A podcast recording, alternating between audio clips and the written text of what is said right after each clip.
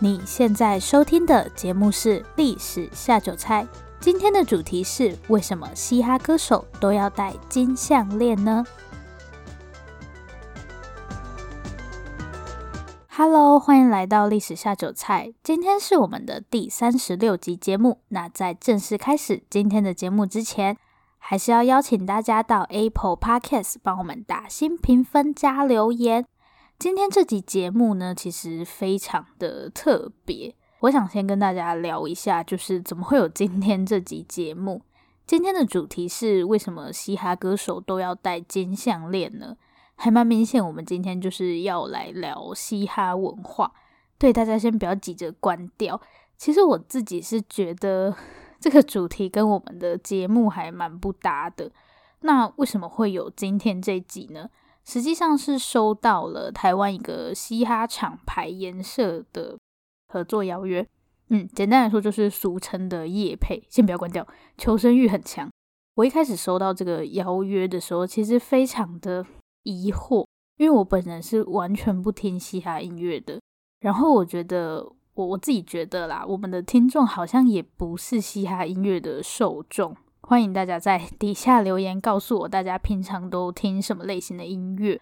所以我一开始就想说，那那那就算了，就当这件事情没有发生过。因为说真的，我对所谓的嘻哈音乐或是整个嘻哈文化真的是完全不了解。我唯一会联想到的就是，哦，那是一个跟黑人有关的文化。其实我知道，现在在台湾嘻哈音乐已经算是蛮主流了。但是如果你要我描述嘻哈音乐到底是什么东西，我能想到的就是黑人，然后金项链。对，今天节目标题就是有金项链嘛，那些嘻哈歌手好像都很喜欢戴金项链，还有他们的歌里面都是一些酒或是犯罪、帮派、毒品之类的，跟不断的说自己有多么的厉害、疯狂的自我膨胀。这就是我对嘻哈音乐的。印象就非常的刻板印象，所以后来我想了一下，就觉得这好像是个机会。叶配是其次啦，好了，其实叶配很重要。底下是我的信箱，欢迎各位金主爸爸、金主妈妈多多 照顾本节目。好，回来，我后来仔细思考了一下，所以嘻哈音乐或是嘻哈文化被大家喜欢，难道只是因为酒或是毒品吗？不然有可能是金项链了。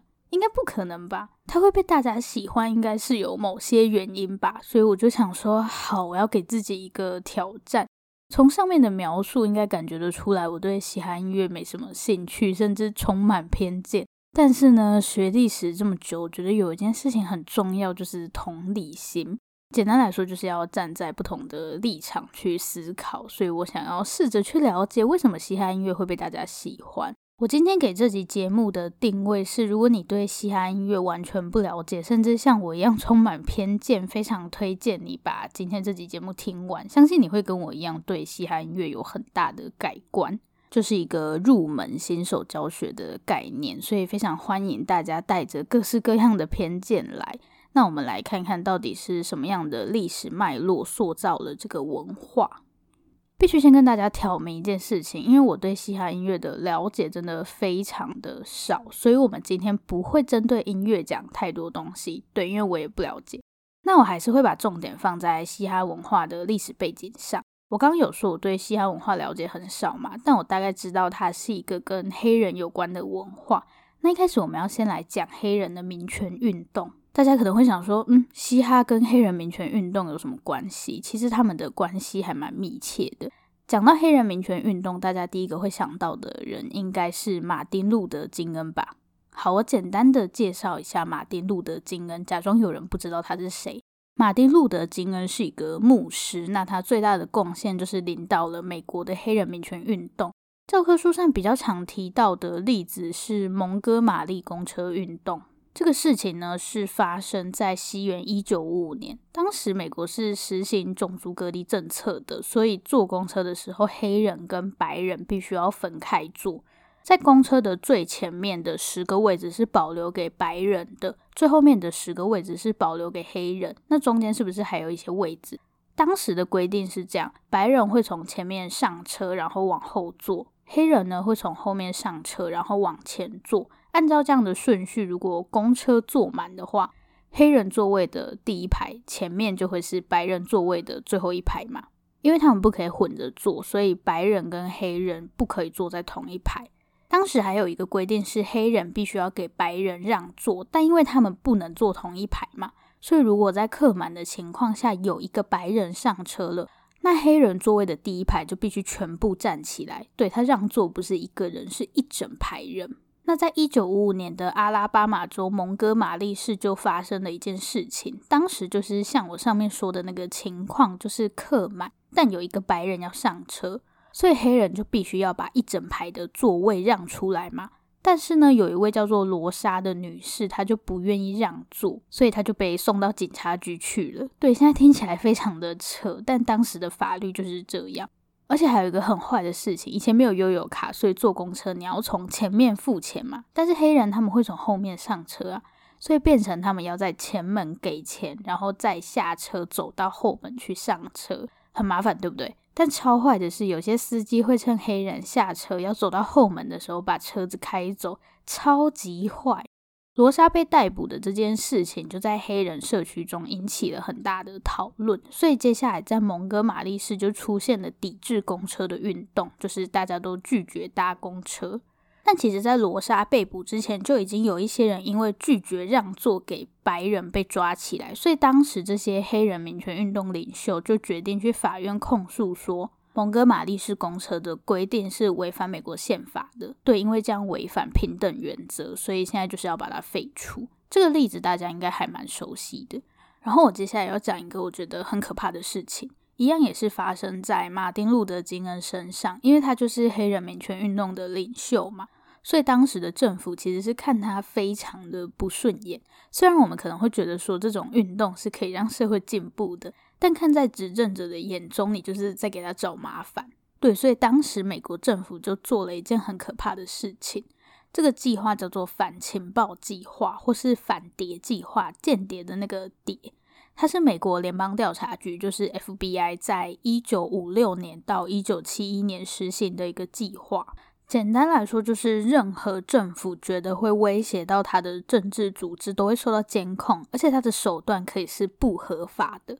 所以，马丁·路德·金恩就受到了美国政府的监听。那当时其实很多组织都有受到监控，比方说女权团体或是一些印第安运动的组织也都有被监控。据说 FBI 在马丁·路德·金恩的床底装了监听器，然后就发现马丁·路德·金恩疑似有婚外情，所以他们就寄了一封恐吓信给马丁·路德·金恩，大致上的意思就是叫马丁·路德·金恩去自杀，不然就要把他婚外情的事情公开，让他名誉扫地。这也太可怕了吧！不过马丁·路德·金恩并没有因为这样就屈服，他还是很积极推动黑人民权运动，直到西元。一九六八年被人在旅馆里面暗杀。时间来到一九七零年代，这个时候黑人可以坐在公车的前排了，也可以拥有投票权，甚至是去那些以前只收白人学生的大学上课，然后再到大企业里面工作。那这样是不是代表黑人不再受到歧视了？我想大家都知道答案是否定的，不然就不会有前一阵子的弗洛伊德事件。虽然有些黑人看起来好像变成中产阶级了，甚至开始在一些大企业担任主管，但如果仔细观察的话，可以发现黑人其实还是被歧视的。当时这些在大公司担任主管的黑人，通常会被摆在一些特殊的部门。简单来说，这些大企业只是发现打着黑人的名号，很容易可以赚到黑人的钱。就比方说，有些好莱坞电影会刻意用中国的明星。很多时候不是因为剧情真的需要，就只是因为他们想要进入中国市场而已。雇佣黑人甚至是黑人主管，很多时候并不是因为看上他们的能力，是因为他们是黑人，这样比较容易赚到黑人的钱。也可以跟社会大众说，你看我们的企业超平等的，我们没有歧视黑人哦。但其实这些黑人主管根本很难进入真正的核心，就只是用来宣传的工具而已。然后，在一九七零年代，还有另外一件事情，就是嘻哈音乐的出现。嘻哈音乐的出现跟 disco 舞厅的流行有很大的关系。简单来说，就是那个时候大家会到舞厅去跳舞，可能跟现在的夜店蛮类似的吧。反正 disco 舞厅就是很流行。但是呢，去舞厅是要钱的。有些比较底层的民众，尤其很多是黑人，因为他们就是比较弱势嘛，他们也没有那么多钱去什么 disco 舞厅，所以后来就慢慢发展出一种叫做后院舞会的活动。disco 舞厅跟早期舞厅最大的不同就是它没有现场乐队了，以前舞厅都是会有乐队在现场伴奏嘛。但 disco 舞厅都是放唱片的，所以后院舞会的概念其实很简单，因为大家没钱嘛，所以我们就在自己家的后院弄一个舞厅。我只要可以放音乐，大家就不用花钱去舞厅了嘛。那后面在放音乐的过程中，就开始有人会拿麦克风在台上跟着节奏去填词，这个就是嘻哈音乐最一开始的雏形。我今天不会讲太多音乐的部分，因为说真的，我也不懂嘻哈音乐啦。如果大家有兴趣的话，可以去找呃，有一系列的纪录片叫做《嘻哈演化史》，推荐大家可以去看一看。它里面就还蛮多音乐的部分，也介绍了很多重要的歌手。大家有兴趣的话，可以去找来看一看。好，那现在我们有音乐了，所以嘻哈音乐要红起来了吗？其实没有。我刚刚有说，很多企业为了要赚黑人的钱，或是为了显示自己对种族平等的重视，都会雇佣黑人主管嘛。唱片公司当然也不例外。当时很多唱片公司都会设立类似黑人音乐部这种部门，专门去打造一些非裔的明星。比方说，Michael Jackson 就是这股风潮下的产物。那在这些中产阶级的黑人主管眼中，嘻哈音乐会红吗？他们会想要推广嘻哈音乐吗？大家觉得答案是什么？答案是不会。在嘻哈音乐刚起步的时候，主流的这些唱片公司完全不觉得嘻哈音乐有什么价值，所以他们当然也不可能去做相关的唱片。那嘻哈音乐是怎么红起来的？答案就是盗版。做音乐的听到盗版应该都 吓死了吧？怎么可能还可以靠盗版红起来？回到我们刚刚讲的后院舞会，既然是舞会，你就不可能一首歌结束之后还在那边等着换下一首歌嘛，这样气氛都冷掉了。中间是要叫大家去上厕所，是不是？那这也是拜科技所赐，当时出现了一种新的科技，叫做混音机。操控混音机的人就是我们现在很常听到的 DJ。用最简单的方式来说，DJ 可以靠这个。混音机把不同的歌曲重新排列组合，像是把两首歌接在一起，大家就可以不间断的一直跳舞。不然每五分钟我就 等下一首歌进来，也太尴尬了。然后 DJ 也会把这些音乐制作成录音带，对，那个年代还有录音带，比 CD 还要早。这种东西，嗯，好，这这种录音带就被叫做混音带。好，可是有一个问题。因为这些歌曲并不是 DJ 们写的嘛，所以严格来说，这其实是一种盗版的行为。那如果你是唱片公司，你会怎么做呢？告死他们，会吗？其实唱片公司什么事情也没有做啊？为什么盗版呢？唱片公司没有出来告人的原因其实很简单。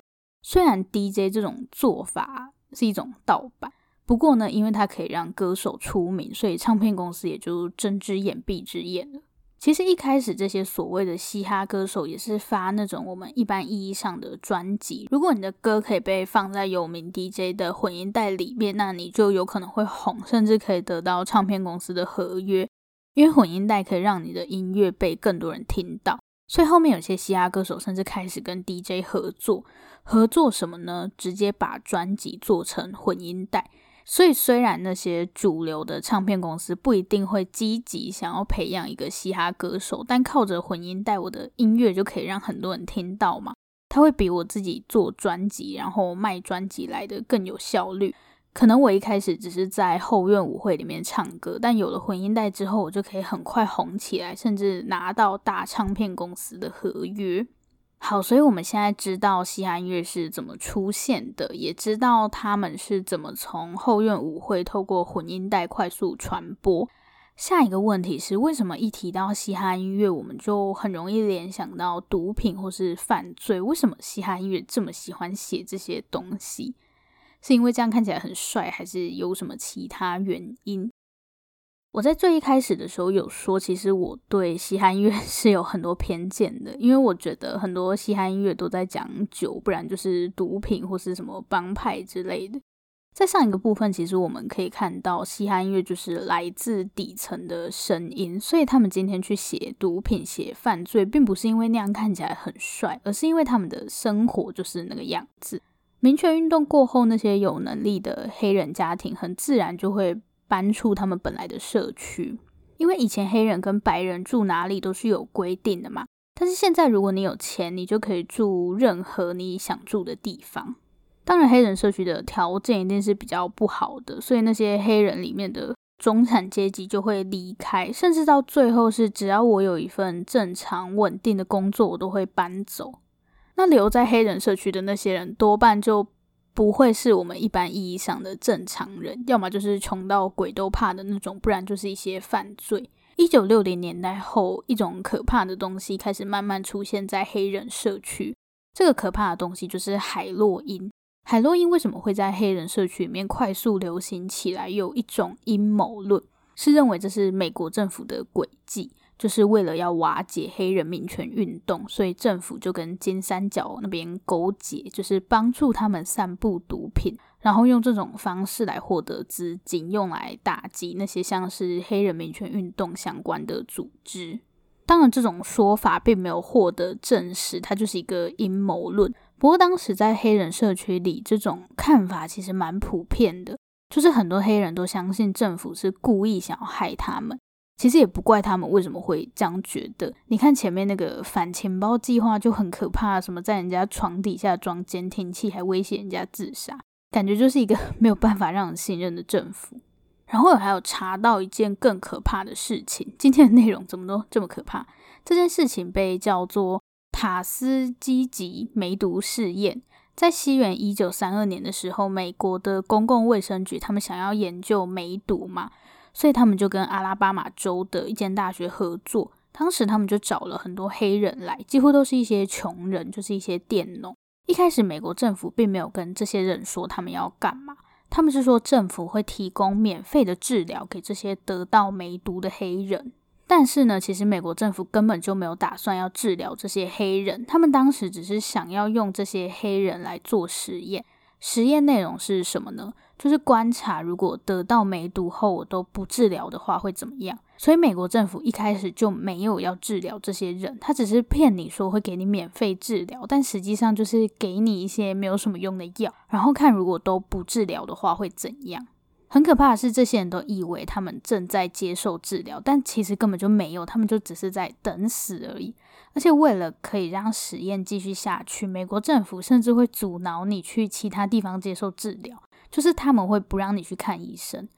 这个实验维持了很长一段时间，从一九三二年一直持续到一九七二年。中间第二次世界大战的时候，有些人不是就要去当兵吗？那当兵就会体检嘛。所以军方就会跟这些被实验的人说：“哎，你有梅毒，你要去治疗后才可以回来当兵。”但做实验的这些研究人员就会骗他们，骗他们说：“哦，你已经在治疗啦，所以不用再去什么其他医院。”在这差不多四十年的时间里面，一共有四百个人因为这样就错过了治疗的时间。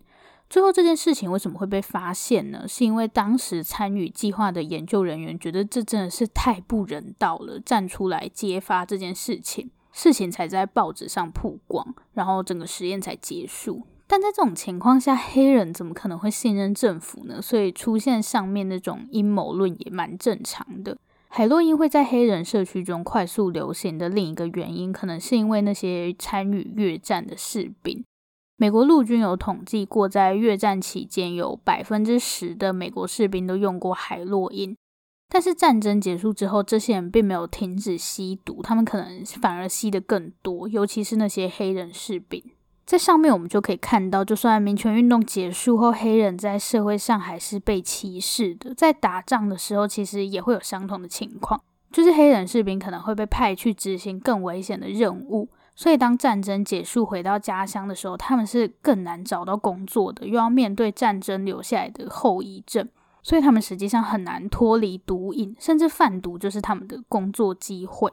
在海洛因之后，另一种流行起来的毒品叫做快克。快克是骨科碱在加工后的一种毒品。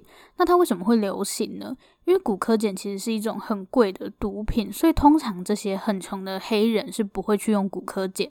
但是当时正好碰上骨科碱产量大增，所以价格就下降了嘛。那快克就变得很受欢迎。大概只要两块钱美金，你就可以买到，所以就非常受大家欢迎。但是呢，快克这种毒品啊，它的药效退得很快，差不多五分钟你就需要再用，所以这就形成了一个很庞大的市场，因为大家要一直买嘛，甚至很多小孩就投入到贩毒的产业里面去。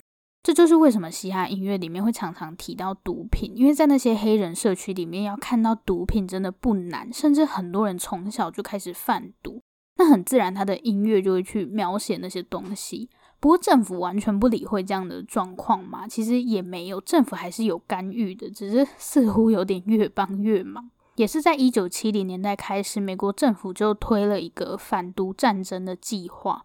他的理念很简单，就是要禁止毒品，用一切的方式让毒品消失。但现在已经证实，这场 行动完全是失败的。如果要禁止毒品的话，大家会怎么做？让他们没有办法再生产毒品，或是抓到吸毒就判你很重的罪？还有什么？好，反正以上两种做法，美国政府都做了，但为什么没有用呢？如果按照供需法则的话，减少毒品的生产。就会让毒品价格变高嘛？这样的话，是不是买不起的人他就不会再吸毒了？听起来很合理，但实际情况是这根本没有用，因为控制吸不吸毒的因素实际上不是价钱啊，它并不会因为很贵他就不想吸毒了，他就已经上瘾了嘛。所以毒品变贵只是衍生出更多社会问题而已。为了要买毒品就需要更多钱嘛，反而让这些人更容易去用一些不好的手段拿到钱，比方说抢劫之类的。所以就导致很多犯罪行为。那因为毒品被禁止了嘛，如果碰上跟毒品有关的纠纷，像是消费纠纷之类的，你也不可能去找警察或者上法院啊。最后的结果就是暴力事件变多，你就是用最原始的方法解决。那把跟毒品有关的罪行加重会产生哪些问题？最主要的问题是，有些人他可能就是单纯的持有毒品而已，但是他就会被抓去监狱里面关起来。就是他可能本来是没有其他犯罪行为的，但是因为吸毒的关系被关进监狱后，他就很有可能在出来之后去从事其他犯罪行为。因为在监狱里面很容易接触到这些东西嘛，而且他都被关过了，所以进监狱这件事情对他来说已经没什么了。如果大家想要知道更多关于反毒战争的资讯，可以去看我们的说明栏，我有贴一个。影片的连接，大家可以去看一下。它大概是一个几分钟而已的动画，大家有兴趣的话可以看一下。然后今天节目的标题是为什么嘻哈歌手都要戴金项链嘛？这个金项链给人家的感觉就是钱，就是我要跟你炫耀，我有很多钱，我要让你知道我很厉害。这样，为什么嘻哈音乐或是嘻哈歌手会给人家这样的印象呢？因为不管是我上面说的贩毒也好，或者是做音乐，对于这些生活在底层的黑人来说，那都是一个赚钱的方法。这很现实，因为他们就是需要钱嘛，所以他们做音乐绝对不是为了什么自我实现、造福社会。你每天都在跟生活做对抗，怎么可能不去想钱？所以这很正常。那为什么我们会觉得这些嘻哈歌手好像无时无刻都希望别人觉得他们很厉害？讲得不好听，就是给人家一种非常自大的感觉。但这其实是有原因的。讲到现在，我想大家应该可以感受到黑人在社会上的处境其实是很艰难的，更何况是那些在贫穷线下的黑人。所以我们可以说，他们几乎很难得到其他人的尊重，就是其他人可能根本不把他们当人看。在这样的情况下，如果你不够坚强的话，你要怎么活下来呢？我不知道大家可不可以同理这种感受，因为我们不可能对这种歧视或是敌意感到无所谓嘛，所以你就只好用那种自大或是骄傲、嚣张的外壳去包装自己。那种感觉应该有点类似，如果你今天一直被人家说啊，你就是不行啊，就是什么事都做不好，你就会很自然的想要反击吗？还是不会？我很坦然的接受，我就烂，我就是一滩烂泥，应该是不会这样吧？好啦，所以为什么他们会不断的展现那种很自大的态度？我觉得就是一种保护色，因为社会上有太多恶意了，所以你只好这样保护自己。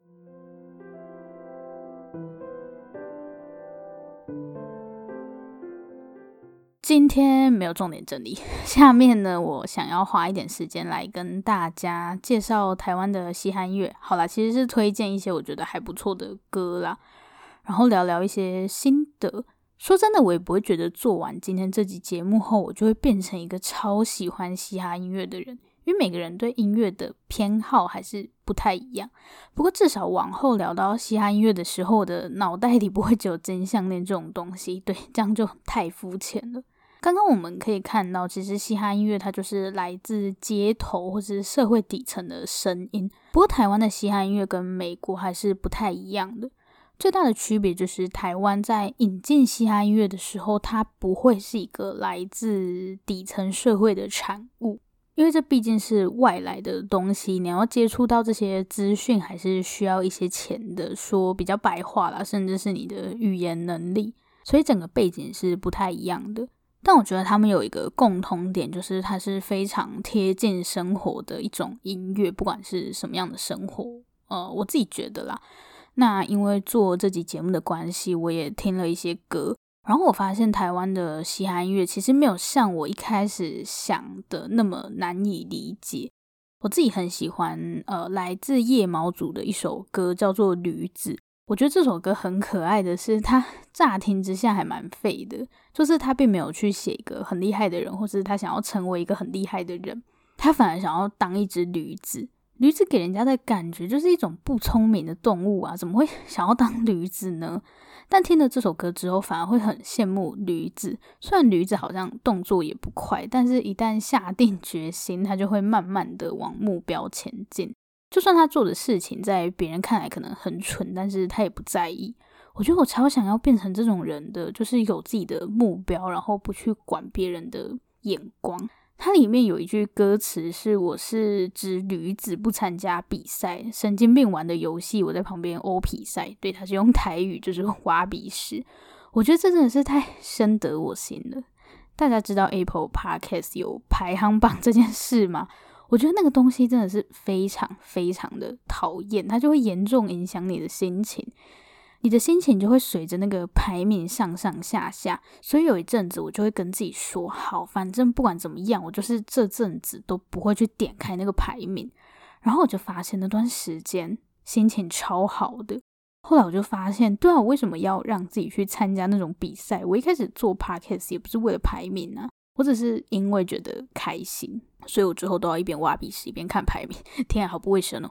然后我就发现，做完今天这集节目还是蛮值得的，因为完全颠覆我对嘻哈音乐的刻板印象。所以这告诉我们，不要有太多的预设立场，不然你的人生就会错过很多有趣的东西。最后呢，是我们的工商时间，大家应该没有忘记有夜配这件事吧？听到夜配马上关掉。诶，我们刚刚不是才说人生不要有太多预设立场吗？不然你会错过很多有趣的东西。我们今天要推广的这场活动，嗯，它应该可以被称为一场活动吧？它其实是一个线上音乐秀，叫做“颜色主场秀”，但它的“煮”是煮东西的“煮”，因为他把 这个秀搬进了厨房，不是搭了一个厨房的布景，是真的到餐厅的厨房里面去唱歌，而且他还会告诉你是在哪一间餐厅。这个概念还蛮有趣的，但 感觉好热。为什么要举办线上音乐秀呢？当然是因为疫情的关系嘛。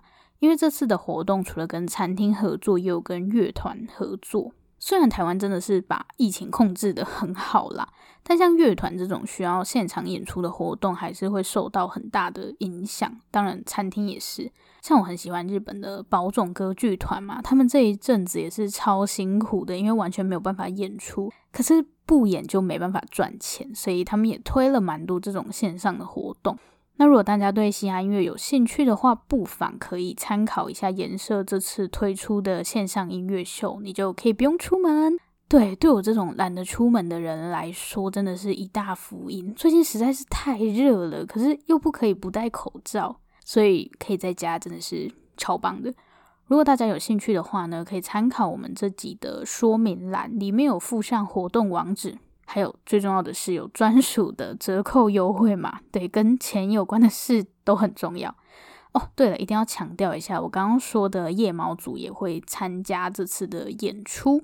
好，那下面来阅读听众留言。今天要阅读的这则留言是在五月十二日，来自 Lily Copa 的留言。首先，先谢谢 Lily Copa 的留言。他说今天才发现这个频道，然后觉得主持人的口条很。